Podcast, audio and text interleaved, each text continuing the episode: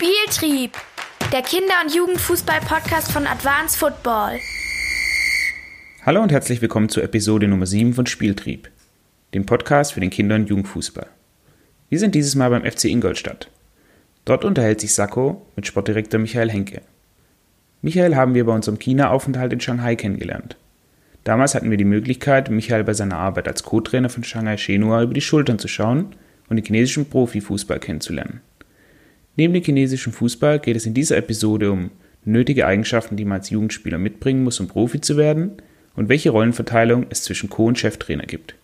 Ich wünsche euch viel Spaß mit dieser Episode Spieltrieb. Spieltrieb, Doppelpass.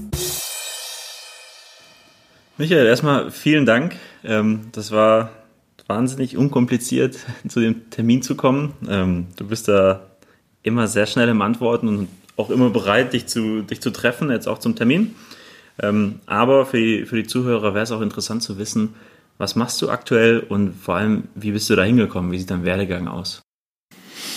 Ja, ähm, da ich schon ein bisschen länger dabei bin, ähm, wäre das eine lange Geschichte, kürze ich ein bisschen ab. Also, ähm, ja, ich war immer Fußball interessiert, Fußball verrückt auch ein bisschen und äh, habe selber als Spieler bis in die zweite Liga geschafft ähm, und äh, habe meine Trainerscheine gemacht, wollte ursprünglich, äh, habe Lehramt studiert, wollte auch Lehrer werden für Sport und Geografie und äh, ja, bin dann auch durch ein paar Zufälle ähm, im Trainergeschäft gelandet. Erste Stelle in Gütersloh in der dritten Liga, wo ich noch Spielertrainer versucht habe, gemacht habe. Und dann bin ich halt äh, relativ früh äh, bei Borussia Dortmund gelandet als Co-Trainer von Horst Köppel. Lange Jahre, also fast zehn Jahre in, in Dortmund dann gewesen. Von Dortmund nach München in den Süden der Republik. Ähm, und dann noch so ein paar andere Stationen wie Kaiserslautern, wie Köln gehabt, äh, im Ausland gewesen, im Iran zwischendurch mal äh, eine Etappe gehabt und dann auch in China, in Shanghai gewesen, um dann wieder zurückzukommen äh, zu meinem Verein in den letzten, eigentlich meiner Hauptstation in Deutschland in den letzten äh, ja, fünf, sechs Jahren kann man fast sagen. Äh, Ingolstadt, FC Ingolstadt, ähm, wie gesagt, plus dieser Unterbrechungen, die ich hatte im Ausland und habe versucht, äh, letzte Saison noch als Co-Trainer äh, den Abstieg abzuwenden und bin seit dieser Saison als Direktor Sport so ein bisschen äh, zuständig für die Gesamtplanung, alles was den, den, die Profimannschaft ausmacht, mit Trainern, mit äh,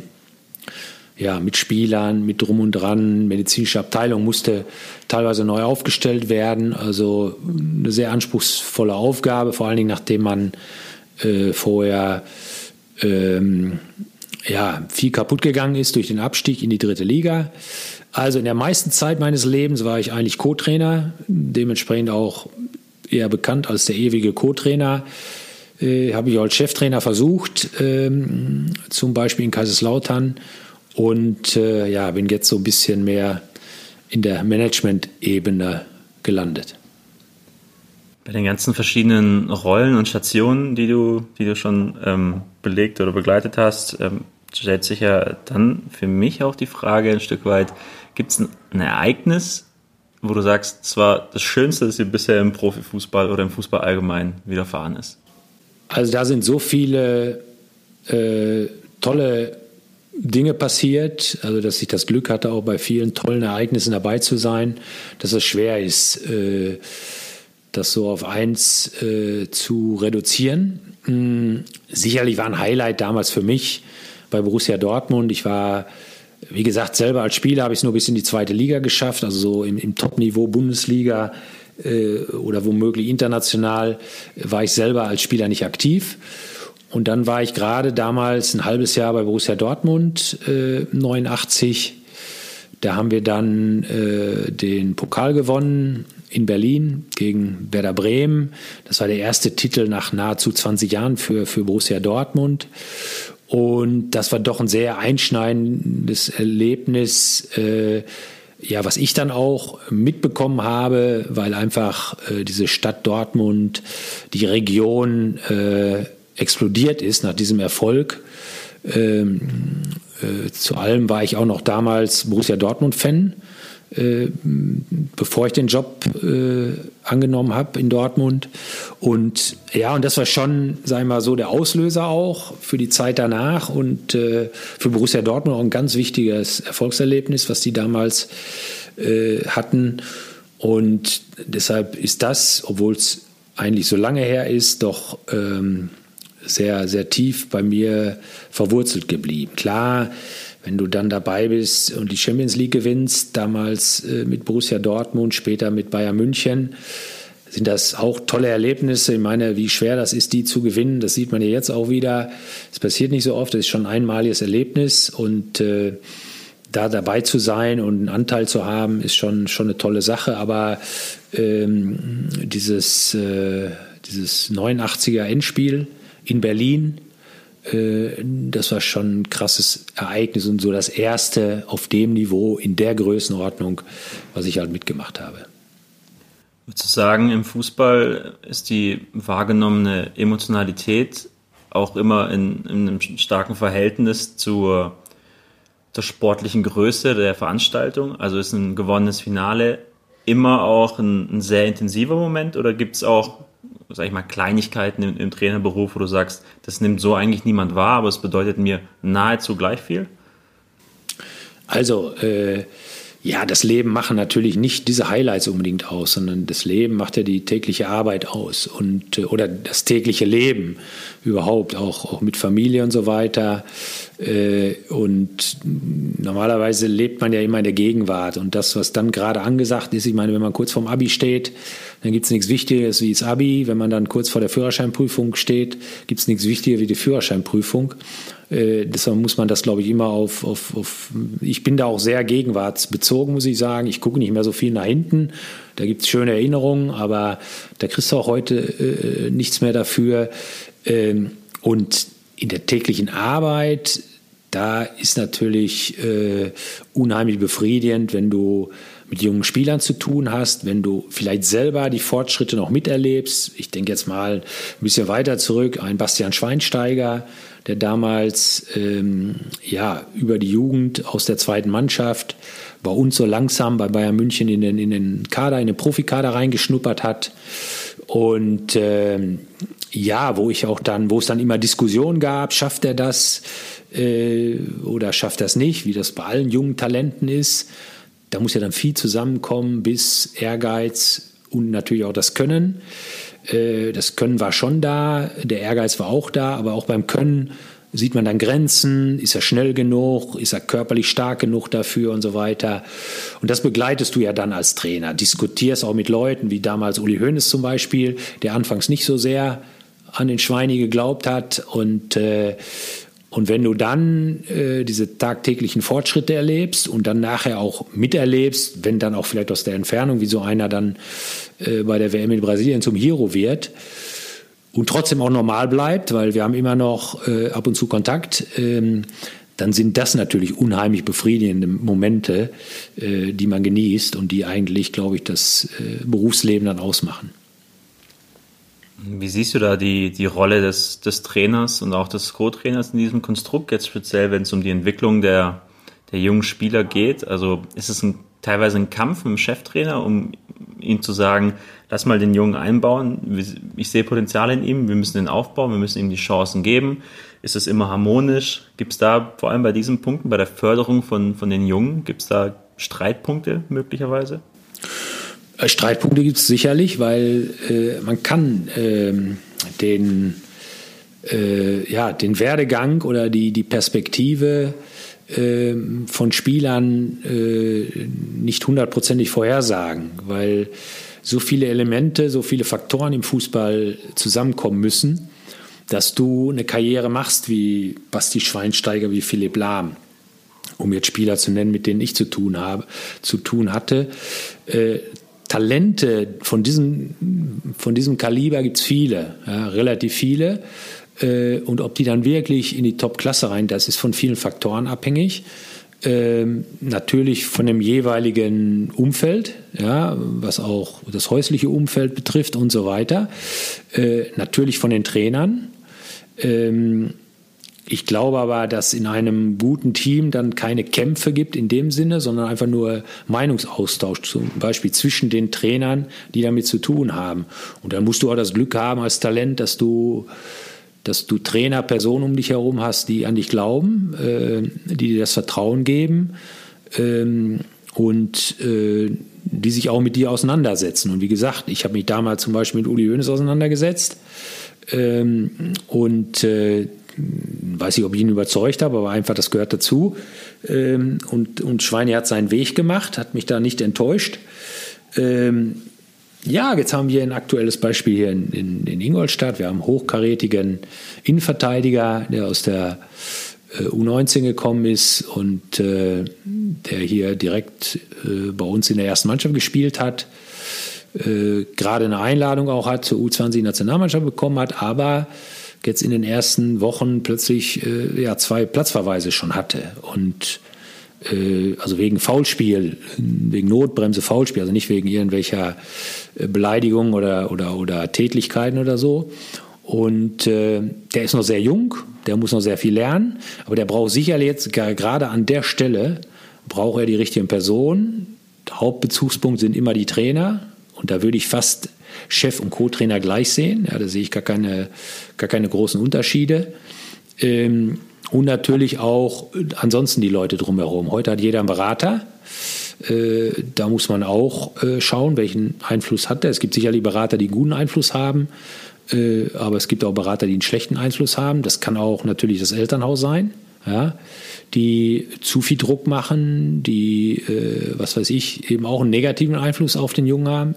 Es gibt natürlich viele Beispiele für, für ein tolles Umfeld, für, für, für tolle Eltern, die bodenständig waren. Das kann ich zum Beispiel beurteilen bei Thomas Müller, äh, wo ich die Hintergründe kenne. Ja, ähm, und wenn dann da die passenden Trainer zu dem jeweiligen Zeitpunkt dazukommen, dann glaube ich, sind das ganz wichtige Begleiterscheinungen äh, für den Spieler, für die Karriere des Spielers. Würdest du bei so einem Spieler, der es aus dem Nachwuchs dann in den Profibereich schafft, ähm, bestimmte Eigenschaften nennen? Also könntest du das reduzieren auf zwei, drei, vier Eigenschaften, wo du sagst, wenn ein Spieler die nicht hat oder zu schwach ausgeprägt sind, hat er eigentlich keine Chance? Das ist schwierig zu sagen. Also ich glaube schon, dass es auch da auf die sehr wichtig äh, ist äh, und, und sehr auf seine mentalen Eigenschaften ankommt. Äh, ob er das Durchsetzungsvermögen hat, ob er das Durchhaltevermögen auch hat, äh, äh, wenn er mal Rückschläge hat. Ähm, das ist, glaube ich, das ist, glaube ich, äh, ganz wichtig. Zu den fußballspezifischen oder physischen Eigenschaften, da bin ich ein bisschen vorsichtig geworden. Es gab mal eine Zeit, da hieß es, Schnelligkeit ist der absolut limitierende Faktor. Äh, das würde ich heute nicht mehr so sehen. Das ist nach wie vor ein sehr, sehr wichtiger Faktor und erleichtert auch äh, vieles im Fußball erstmal, aber äh, es kommen viele andere Sachen dazu und es gibt genug Beispiele für, für sehr gute Spieler auf hohem internationalen Niveau, die nicht die schnellsten sind. Also darf man auch da das nicht begrenzen, reduzieren auf, auf, ähm, auf einzelne Eigenschaften. Ich glaube, die wichtigste Eigenschaft ist wirklich, dass derjenige fokussiert bleibt, äh, nicht zu verbissen ist, aber schon fokussiert ist, weiß, was er will. Auch ein Beispiel aus meiner Zeit eben Philipp Lahm, der so ein Typ war, der schon als junger 18-Jähriger äh, schon seinen Weg ziemlich genau wusste, was er vorhatte, wenn auch nicht bis ins letzte Detail. Und, ähm, und der eigentlich immer ganz klar so in seinem Denken war, den Eindruck hatte man zumindest, der war war ausge, relativ ausgeglichen, der war äh, nicht äh, irgendwie ähm, arrogant, ähm, war aber trotzdem zurückhaltend, hat sich, glaube ich, viel abgeschaut bei den erfahrenen Spielern, die er um sich herum hatte, hat Ratschläge angenommen, wenn man als Trainer mit ihm gesprochen hat. Ähm, also einfach ein intelligenter Bursche, was Fußball angeht. Würdest du bei den mentalen Eigenschaften sagen, die sind angeboren hauptsächlich oder wie viel Einfluss kann ein einzelner Trainer oder der Verein in der Ausbildungszeit ähm, da noch nehmen? Vor allem wenn es um sowas wie Widerstandsfähigkeit geht oder, oder Fokussierung, Biss. Kann man das antrainieren? Ja, ich glaube schon, dass die Trainer da ähm, großen Einfluss nehmen können, gerade weil ja Gott sei Dank die äh, die Trainingszeiten sich äh, sehr erhöht haben zu früher. Das heißt, äh, wenn die heute im NLZ sind, haben die schon viel Trainingszeit ähm, in der Woche, wo die Trainer sich doch relativ häufig und viel und auch zusätzliches Personal im Verein um den Spieler kümmern. Und da glaube ich schon, dass die natürlich neben seinem direkten Umfeld Familie äh, sehr viel Einfluss haben. Und wenn da ähm, ein, ein qualifizierter Trainer, ähm, ein qualifizierter Jugendtrainer, der auch an der Stelle genau der richtige Mann ist, äh, sich mit dem Spieler, mit dem Talent äh, beschäftigt und da ähm, auch Anstrengungen rein investiert, äh, dass das entscheidende Dinge sind, dass so ein Spieler auch die Entwicklungsschritte macht. Kann ich dann aber auf der anderen Seite als Trainer diese Eigenschaften dann lernen oder diese Skills lernen, um Spieler eben vielleicht zum Positiven hin zu verändern. Also sowohl auf der psychologischen, in Anführungszeichen, da gibt es ja auch Sportpsychologen, die es dann speziell machen, aber auch bei den ganzen fußballspezifischen Aspekten. Ähm, also auch da dann die ähnliche Frage, Trainertalent oder wie sehr kann ich mich als Trainer in den einzelnen Bereichen dann wirklich noch weiterentwickeln? Ja, Weiterentwicklung ist das, äh, ist das Thema. Es gibt sicherlich auch äh, ein Stück weit Talent. Ja, also, das hat man, das hat man angeboren, das, das ist vielleicht in kleinster Kindheit äh, äh, beeinflusst worden, eben durch dein familiäres Umfeld.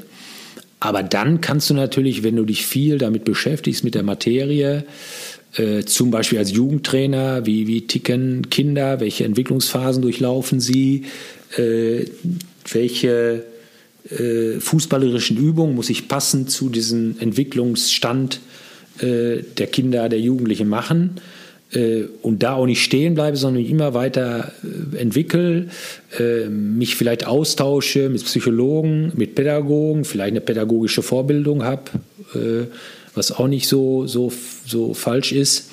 Ähm, dann glaube ich, werde ich nur ein guter Trainer, wenn ich einfach nur davon lebe, dass ich, dass ich ein Talent habe und dass ich äh, vielleicht Fußballspiele ganz gut lesen kann, weil ich von klein auf immer auf dem Fußballplatz war, dann wird das nicht reichen für Spitzenbereich. Dafür ist äh, das Anforderungsprofil an die Spieler heute zu umfangreich geworden und dementsprechend muss auch der Trainer ein sehr umfangreiches äh, Anforderungsprofil abdecken. Wie siehst du dann die Möglichkeiten, vielleicht auch da der Übertrag zu, zu deinen einleitenden Worten. Ähm, du hast gemeint, du bist durch Zufälle dann in den einen oder anderen Job vielleicht auch gerutscht. Ähm, jetzt kann man einen Zufall ja vielleicht ein Stück weit auch erzwingen, ähm, indem man bestimmte Fähigkeiten hat und dazu dann noch ein gutes Timing. Hm, was könntest du denn jüngeren Trainern empfehlen, die sagen, ich hätte mal Lust, wirklich im Lizenzbereich Fuß zu fassen und da meine Brötchen zu verdienen oder im höheren Jugendbereich? Ähm, was sollte man tun als junger Trainer, um dahin zu kommen? Gut, als erstes brauche ich den, brauche ich den Ehrgeiz, brauche ich die, die Fantasie, ja, wo ich hin will. Ähm, und dann brauche ich eine gute Ausbildung, ja, die, ähm, wo ich mich auch selbst drum kümmern muss. Ja. Das heißt, ich habe relativ früh meine Trainerscheine gemacht. Wenn die Chance war, meine B-Lizenz zu machen, zum Beispiel damals bei meinem Studium an der Universität in, in Bochum, äh, dann habe ich die gemacht. Dann habe ich wenig später, wo ich die Chance hatte, die A-Lizenz machen zu können, habe ich die A-Lizenz gemacht. Und als ich quasi arbeitslos war, äh, nee, eine, eine Wartezeit, nicht arbeitslos, sondern eine Wartezeit hatte zwischen äh, ersten und zweiten Staatsexamen, also quasi zwischen Studium und Referendarzeit an der Schule, da habe ich dann die Fußballlehrerlizenz gemacht. Also ich, ich war immer, immer Fußball verrückt und, und äh, wollte mich aber möglichst gut ausbilden und habe dann jede Form auch ausgenutzt, um äh, da in der Ausbildung den nächsten Schritt zu machen und sich damit zu beschäftigen. Und ich glaube, das gehört zusammen. Also Ehrgeiz, äh, äh, interessiert sein und ähm, sich weiterbilden und niemals stehen bleiben. Weil in der Zeit, wo ich jetzt auch dabei bin, da hat sich ja schon alleine, äh, da hat sich ja so viel getan, gerade auch in den ersten Jahren, wo dann zum ersten Mal Laktattests aufkam, was man vorher nicht kannte. Und heute hat man natürlich durch die Digitalisierung wieder ganz andere Möglichkeiten, Leistungsdiagnostik und so weiter zu betreiben.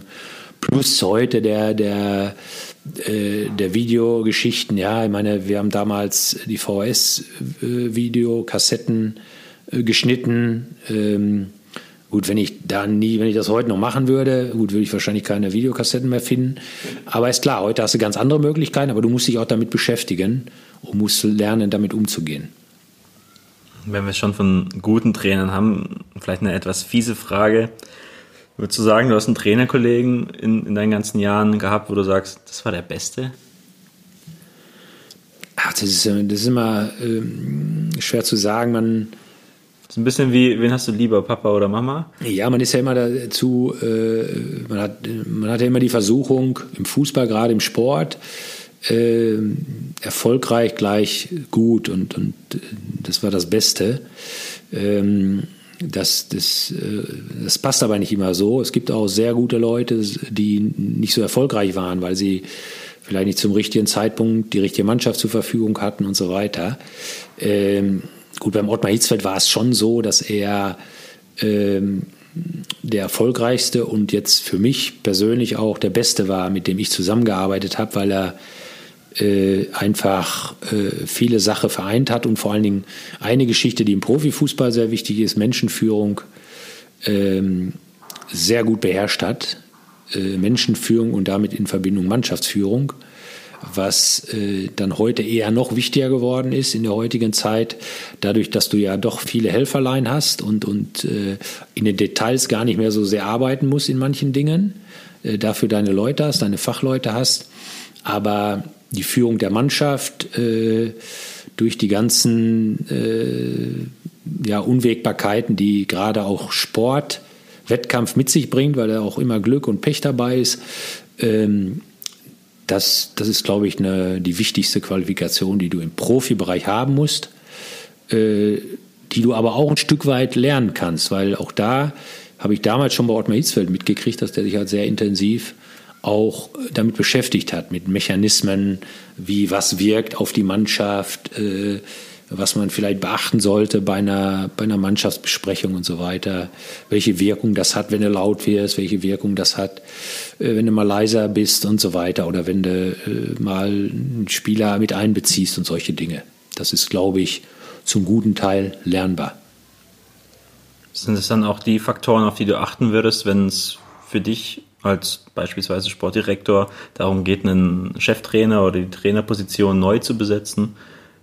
Oder gibt es da vielleicht noch andere Faktoren, wo du sagst, da ist es auf jeden Fall auch noch mit wichtig, darauf zu achten? Nee, klar, also diese, diese, diese Dinge, die ich erlebt habe und die ich beobachtet habe, die sind für mich natürlich jetzt auch Basis und Grundlage, ähm, wenn ich mich mit äh, Personalien beschäftige, weil ich habe erlebt, was Erfolg gebracht hat und äh, äh, an den rein zufälligen Erfolg glaube ich nicht. Das ist mal in einem Spiel möglich, aber nicht äh, über eine längere, über eine längere Distanz. Und deshalb äh, würde ich sagen, ähm, äh, und deshalb würde ich sagen, äh, braucht man äh, schon also dieses Handwerkszeug auch. Wenn wir wieder zurück zu eurem U19-Spieler kommen, ähm, lagst du mal bei der Bewertung von einem aufstrebenden Nachwuchstalent dann so daneben, ähm, dass du gesagt hast, der hat gar keine Chance, oben Fuß zu fassen, hat das geschafft in einem anderen Verein und wurde ähm, auch ein Leistungsträger oder andersrum, dass du gesagt hast, oh, das ist ein Topspieler, der ohne Probleme ähm, hatte eine gute Karriere vor sich und dann ging gar nichts mehr. Wie oft passiert sowas?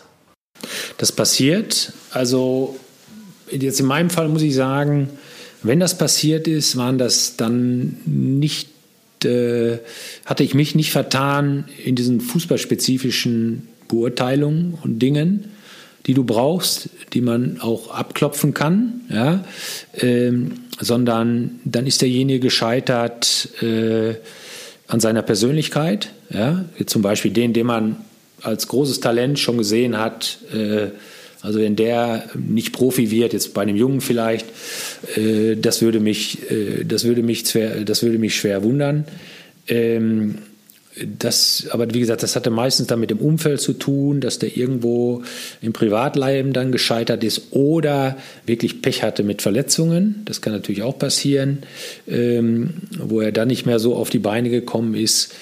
Ähm, ansonsten bei den rein fußballfachlichen Beurteilungen oder Voraussagen ähm, habe ich oft ganz gut gelegen, aber das, äh, das kann man natürlich auch nicht zu 100 Prozent erreichen, weil dafür sind so viele Faktoren da mit äh, einhergehend.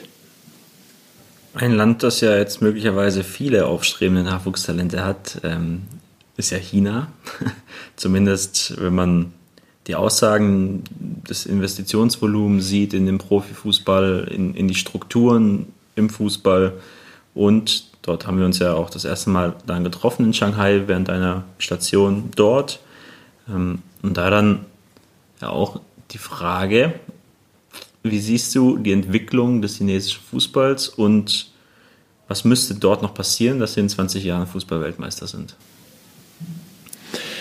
Ähm, also da würde ich heute jede Wette halten, dass es nicht passiert in 20 Jahren. Äh, und dann sind wir auch schon bei der Erklärung, weil ich glaube, in China ist etwas grundsätzlich falsch gelaufen, was die aber jetzt versuchen umzukehren.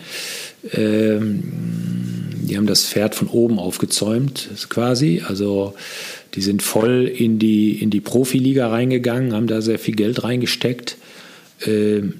Sicherlich auch mit dem Hintergedanken, überhaupt den Fußball nochmal richtig populär zu machen.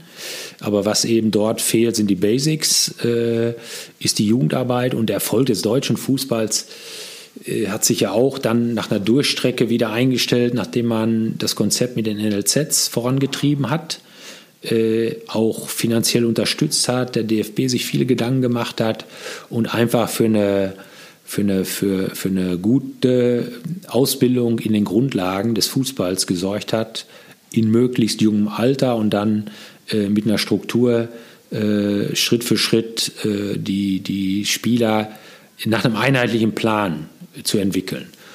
Und das, äh, das findet in, in China, hat da nicht stattgefunden findet jetzt nach und nach statt, ist natürlich aufgrund der Größe des Landes ähm, schwieriger zu bewerkstelligen, muss man sagen.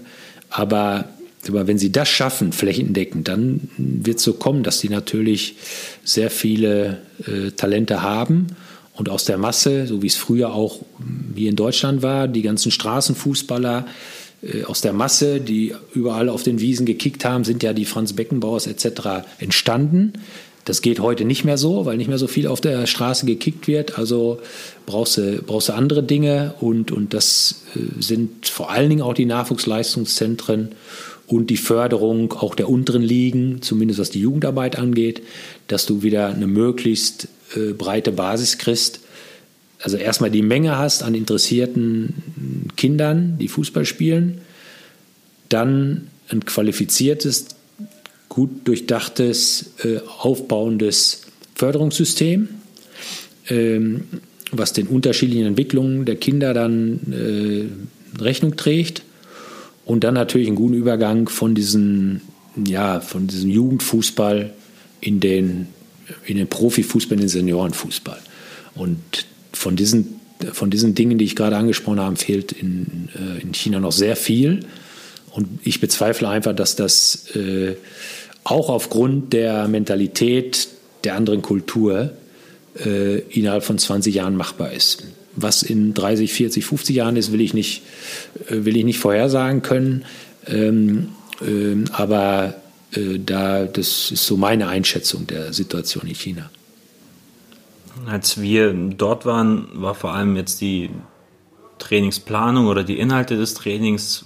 Wir haben uns ein bisschen an an Tischtennistraining erinnert gefühlt, vielleicht auch an ein Turntraining. Ähm, es wird ja sehr viel über sehr klare, stringente Abläufe ähm, trainiert. Also da gibt es wenig Freiraum und das Kicken als solches, als freies Spiel, das dann auch wirklich die ganze Zeit Freude bereitet, haben wir selber sehr wenig beobachten können. Siehst du das mit auch als einen Faktor, dass aus anderen Sportarten die Art des Trainings übertragen wird? Ja, ähm, die Chinesen sind natürlich vor allen Dingen stark in, äh, in, in, sagen wir, in statischen Sportarten. Ja? Äh, Tischtennis kannst du halt stundenlang eine Vorhand äh, äh trainieren und, und das äh, über Tage, über Wochen, über Jahre. Dass du dann automatisch da besser wirst, ist klar. Ähm, das ist im Fußball, glaube ich, ein bisschen schwieriger, weil du eben, weil es ein Mannschaftssport ist und weil du in manchen, weil du viele Situationen in einem Wettkampfspiel nicht äh, vorhersehen kannst, nicht vorher trainieren kannst. Also immer auf äh, großen Schuss äh, Kreativität angewiesen bist, des einzelnen Spielers oder auch von Mannschaftsteilen. Und das wird dann wieder so komplex, dass das äh, mit so einer Art und Weise von Lehrmethode, wie sie in China kulturell einfach drin ist äh, und in dem System auch bisher nicht anders vorgesehen ist, kannst du das nicht erreichen. Aber auch die Chinesen sind nicht dumm, muss man auch ganz klar sagen. Die haben das auch schon in Teilen erkannt, holen sich natürlich Hilfe von außen, das ist das eine, und denken auch, das weiß ich, ähm, sogar darüber nach, ihr eigenes Schulsystem in Teilen zu verändern, um gerade diesen Anforderungen auch im Sport, im Fußball gerecht zu werden, weil sie haben natürlich den Ehrgeiz, ähm, im, in, in, möglichst vielen Sportarten äh, Weltspitze zu sein, sind es ja auch in vielen. Und, äh, aber ich glaube, das Nonplusultra wäre Fußball, äh, weil das eben die wichtigste Sportart eigentlich auf der Welt ist. Ähm, die am weitest verbreiteste, glaube ich, auch im Wesentlichen, klar, Baseball und, und andere Sportarten sind auch weit verbreitet, aber ich glaube, Fußball hat schon eine riesen Anziehungskraft und das wollen die Chinesen einfach erreichen. Da werden die auch hart für arbeiten, aber müssen, glaube ich, grundsätzliche Dinge verändern. Gut, schließen wir das ähm, Thema China ab und kommen zu einer Fragenbatterie. Du bekommst von mir jetzt vier Fragen gestellt und hast jeweils 20 Sekunden Zeit zum Antworten. Es wird mitgestoppt und die, deine Frage wird dann da abgeschnitten. Äh, die, Antwort deiner, äh, die Antwort auf die Frage von dir wird dann da beendet. Bist du bereit? Ja. Die erste Frage. Eine Gruppe elfjähriger Fußballer spricht dich auf der Straße an und fragt, Herr Henke, was müssen wir tun, um Profis zu werden? Was würdest du antworten? Ähm, ehrgeizig sein, äh, wirklich äh, bereit sein, alles dafür zu tun, äh, weiterzukommen, äh, bereit sein, jeden Tag aufs Neue zu lernen, eben auch sich weiterzuentwickeln, in jedem Training äh, äh, sich weiterzuentwickeln und ja, einfach den Willen haben, auch sich gegen Konkurrenz durchzusetzen, weil Fußball ist tagtäglich Konkurrenzsituation. Andere Ligen laufen der Bundesliga vermeintlich den Rang ab. Was muss passieren, um die Entwicklung aufzuhalten und sich womöglich wieder an der Spitze zu platzieren? Ja gut, das sind natürlich, äh, wenn sich einzelne Ligen wie England da äh, entfernt, ist es ein rein finanzielles Problem, muss man sagen. Äh, da man das wahrscheinlich äh, nur bedingt ändern kann, muss man noch intensiver äh, in die äh, Nachwuchsförderung investieren, um noch mehr äh, Stars, auch dann Weltstars herauszubringen ähm, und womit du wieder die Geldflüsse in die eigenen Ligen verstärken kannst. Dann eine Zuschauerfrage, die uns erreicht hat, beziehungsweise Zuhörer. Mich würde das Verhältnis zwischen Trainingsplanung und tatsächlicher Zeit auf dem Platz interessieren. Also 90 Minuten Trainingseinheit, wie viele Minuten ist die Vorbereitung? Gut, schwer zu sagen, weil ein Trainer äh, oder ein gutes Trainerteam macht ja äh, eine lang- und mittelfristige Planung, wo schon mal natürlich Zeit investiert wird. Äh, dann, ich sag mal, so eine, so eine Wochenplanung, wo ja auch schon mal die, die, die Grundlinien festgelegt werden, die Strukturen für, für diese Trainingswoche und die Ziele. Ähm, Gut, und dann die eigentliche Trainingseinheit, denke ich, äh, braucht man sicherlich äh, dann für die Details die doppelte Zeit. Also ich würde sagen, für eine Trainingseinheit, äh, die 90 Minuten dauert, äh, braucht man drei Stunden Vorbereitung. Also das ist aber jetzt die Frage, da habe ich mich jetzt nicht darauf vorbereitet, das, das vermute ich jetzt mal so. Dann abschließend eine hochtrabende Frage vielleicht schon, auch äh, politisch aktuell. Du bist für einen Tag DFB-Präsident und hättest die komplette Entscheidungsgewalt, eine unwiderrufliche Vorgabe zu definieren. Welche wäre das? Boah. Ähm, Videoschiedsrichter wieder abschaffen. äh, nein, ähm, das ist eine schwierige Frage, weil ich so weit weg bin, äh, Präsident zu werden. ähm, ja, ich glaube, ich glaube, dass äh, also ich würde alles dafür tun, dass das Verständnis äh, bleibt, äh, dass die Profis sich immer vergegenwärtigen, dass äh, ohne die Basis du keine Bundesliga erfolgreich gestalten kannst, weil, wie ich eben schon gesagt habe, aus der Masse der äh, Straßenfußballer sind diese Franz Beckenbauers und so weiter in der Generation äh, geschaffen worden und wir müssen immer versuchen, äh, diese Basis möglich, möglichst breit zu halten. Also viel, viel Masse auch ruhig, aber aus dieser Masse und Menge mit vernünftigem Training entstehen dann, äh, kommen automatisch die Superstars raus, wenn das breit genug ist. Und äh, da kann man manchmal befürchten, dass da dem Profifußball äh, nicht so das Verständnis, das Verständnis fehlt manchmal. Und ähm, auf der anderen Seite eben muss das Verständnis im Amateurbereich sein, dass äh, im Profibereich äh, eine sehr eine maximale finanzielle Unterstützung da sein muss durch Fernsehgelder und so weiter, um international mitzuhalten. Und die internationalen Geschichten sind halt auch äh, der große Anreiz für die Kleinen wieder, äh, weil die orientieren sich an Bayern München, an Borussia Dortmund. Das ist einfach so und nicht an, an kleinen Vereinen, sondern an dem internationalen Geschäft, an den Messis, an den Ronaldos. Und deshalb muss ich das vernünftig miteinander verbinden. Ja, vielen Dank für deine Zeit und noch ganz viel Erfolg für die restliche Saison. Dankeschön. Spieltrieb, Doppelpass. Das war das Gespräch mit Michael Henke. Ihr habt Vorschläge für weitere Gäste bzw. möchtet uns Feedback zur Episode geben? dann kontaktiert uns gerne über alle gängigen Social Media Kanäle oder unsere Website. Sollte euch unser Spieltrieb-Podcast gefallen, dann würden wir uns über eine Bewertung bei Apple Podcast oder ein Abo auf allen anderen Plattformen wie zum Beispiel Spotify freuen. Bis dahin eine gute Zeit, macht's gut.